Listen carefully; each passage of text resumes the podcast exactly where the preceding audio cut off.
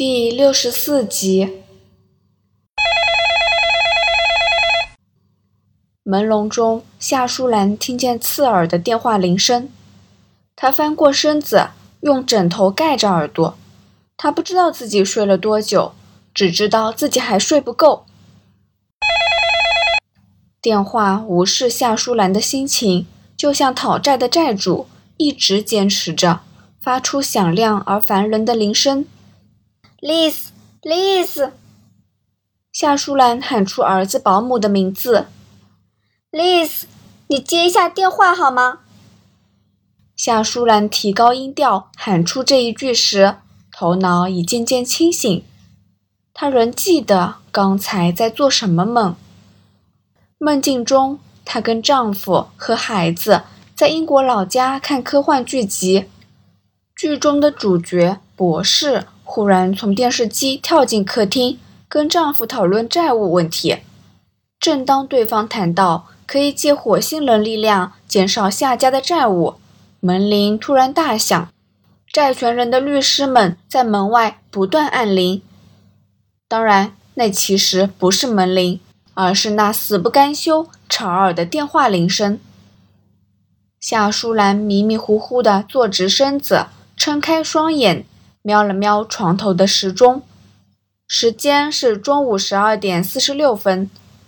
虽然他不擅长心算，但他也立即知道自己不过睡了四个钟头多一点。夏淑兰昨晚当通宵班，早上七点多才回家，八点半便累倒睡着。丽丝，丽丝，他一边下床一边喊道：“十二点多，按道理丽丝和孩子该在家，可是夏淑兰一再呼叫。”卧室外，这是半点都没有回应，空气中只有那单调的电话铃声。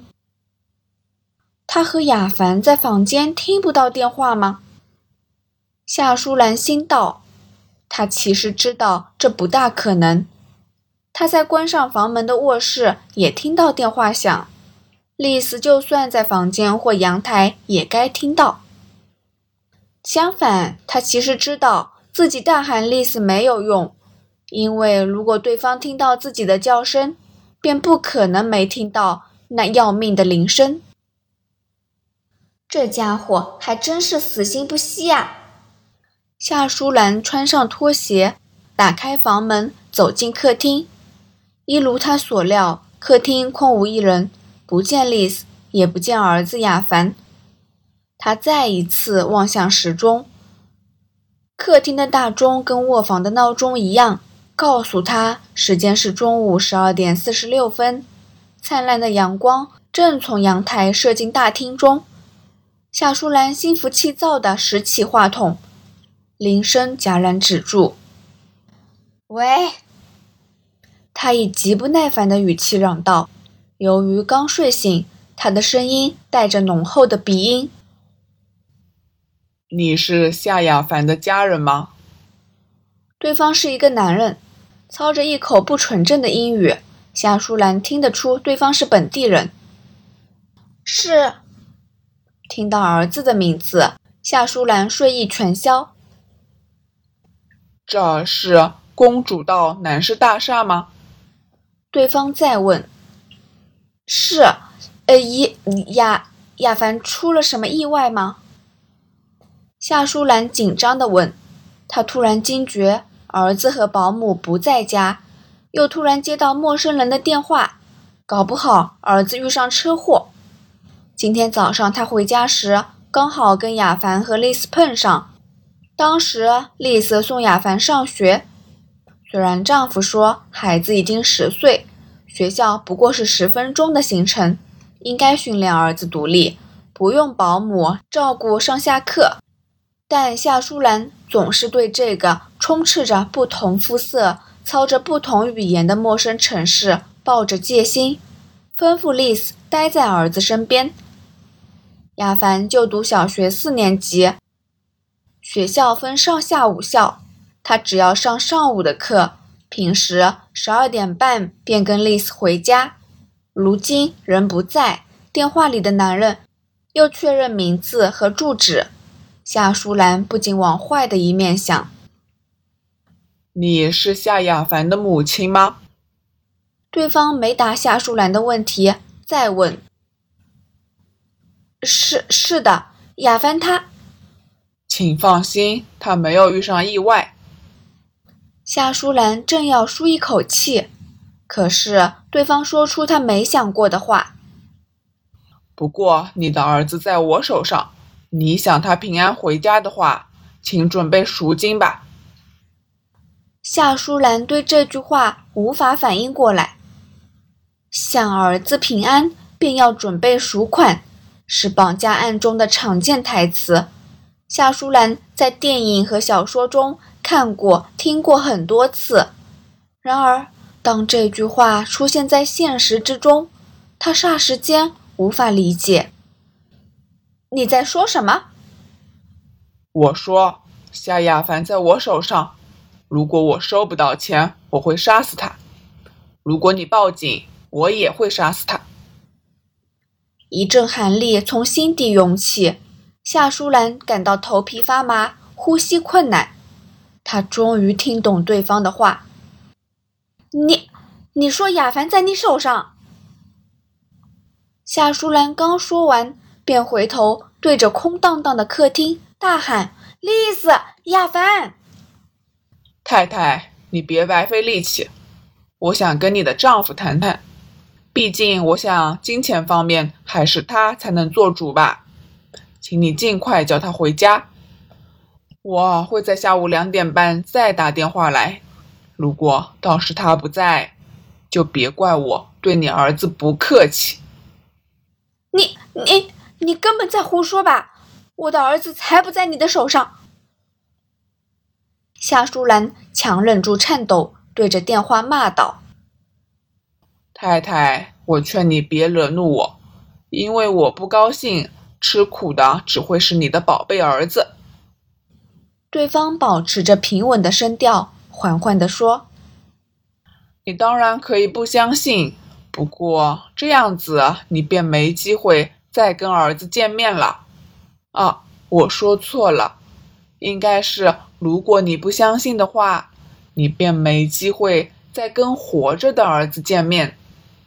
因为了表达诚意，我有一份礼物送你，放在南市大厦正门外的街灯灯柱下。你不妨先去领取，到时再决定是否联络丈夫吧。对方话音刚落，电话便被挂断。夏淑兰脑袋一片混乱。无法了解这是什么情形，她丢下电话筒，在住所里大叫着儿子的名字。他冲进儿子的房间，看到空无一人，再走进洗手间、杂物房、书房、客房、厨房、保姆丽丝的房间，可是不见儿子的踪影。偌大的房间里，就只有他自己一人。时钟的时针指着十二和一之间，分针指着五十分的位置。平日这个时间，儿子该坐在饭厅的长桌上，吃着丽丝烹煮的午餐。虽然儿子个性内向，就算对着父母也鲜少露出笑容，但他在餐桌上总会津津有味地大口吃着午饭。夏淑兰和丈夫在香港住了快三年，仍然吃不惯中菜，但儿子反而很快适应，更特别喜欢丽丝弄的豆腐汤。夏淑兰望着冷清的餐桌，感到一股难以言喻的不协调感。是恶作剧吗？在这一刻，他仍认为绑架这种事情不可能发生在自己和家人身上。他回到电话旁边，拾起话筒，翻开一旁的电话簿，找寻一个他很少拨的号码：九龙塘婴童学校附属小学校务处。他默念着名字，在播出那名字之后，写着的一长串数字：婴童学校小学部教务处。电话彼端传来一把女声，英语十分标准。你好，我是四 A 班夏亚凡的母亲。”夏淑兰没有拐弯抹角，直接问道：“请问夏亚凡是不是还在学校？”夏太太您好，所有班级都已经下课啦，因为考试周已完结，今天是课外活动日，同学们在十一点半已提前下课了。亚凡同学仍未回家吗？是是的。夏淑兰犹豫着该如何应对。请您等等。我替您接一下 C 班班导。在等候转接时，夏淑兰瞧着客厅时钟的秒针，秒针就像跑得比平时慢，十数秒钟的光景，却像几个钟头这么久。您好，是夏太太吗？我是沈老师。请问亚凡已经离开了吗？夏淑兰焦急地问。他在十一点半已离开了。我亲眼看着他离开校门的，他还没回家吗？没有。夏淑兰语气中带点苦涩，说：“你有没有看到他跟同学们一起？他会不会跟同学们一起去玩了？”我记得有几位同学找他说话，但他摇了摇头。那些同学便早一步离开。依我看，他是拒绝了同学们的邀请。平日来接他的保姆也不在吗？啊，好像有看到，又好像没看到。沈老师顿了一顿，似乎在努力回忆当时的情况。只是下课时校门挤满人，自己的学生还能够记得，要记住其他面孔便有点困难。亚凡同学未回家，会不会是保姆带他去了某处？不，如果是的话，他会先告诉我，或是留下字条。因为工作关系，夏淑兰跟保姆和儿子的作息时间经常不一样。有要事会利用字条留话。这样啊，如果您担心的话，打电话到警署备案会不会较好？夏淑兰想起那男人的话：“如果你报警，我也会杀死他。”连忙嚷道：“不不，这这太小题大做了，毕竟才一个钟头而已。我想他可能跟保姆去买东西之类。麻烦你，真是不好意思。”啊，这也对。如果您有需要，请再打电话给我。我今天直到六点都在学校。您们家在？电话传来翻页的声音。南市大厦跟学校很近嘛？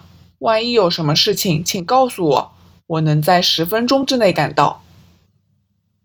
夏淑兰猜想对方正在翻阅学生通讯册，她未免对方再提报警，于是寒暄两句，答谢对方后，便匆匆挂线。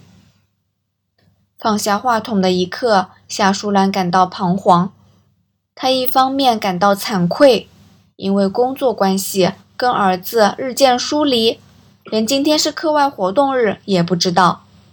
另一方面，他对这个毫不现实的情境感到陌生，他六神无主，不知道这时做什么才正确。是要打电话给丈夫吗？还是再打一次电话到学校，请老师帮忙？他想起早上回家时。在玄关遇上儿子的情形，亚凡似乎比平时高兴。他一向上学时都有点不情不愿的，有时更会闹别扭。但这天早上，亚凡表现得很雀跃。顾名思义，课外活动日就是以活动为主的学校节日，学生不用在课室上课，改到操场或活动室参与不同的项目。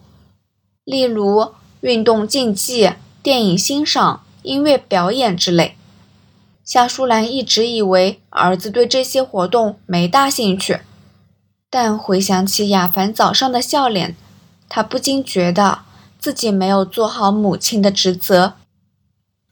夏淑兰提起电话筒，打算打给丈夫之际，忽然想起那个男人挂线前的话。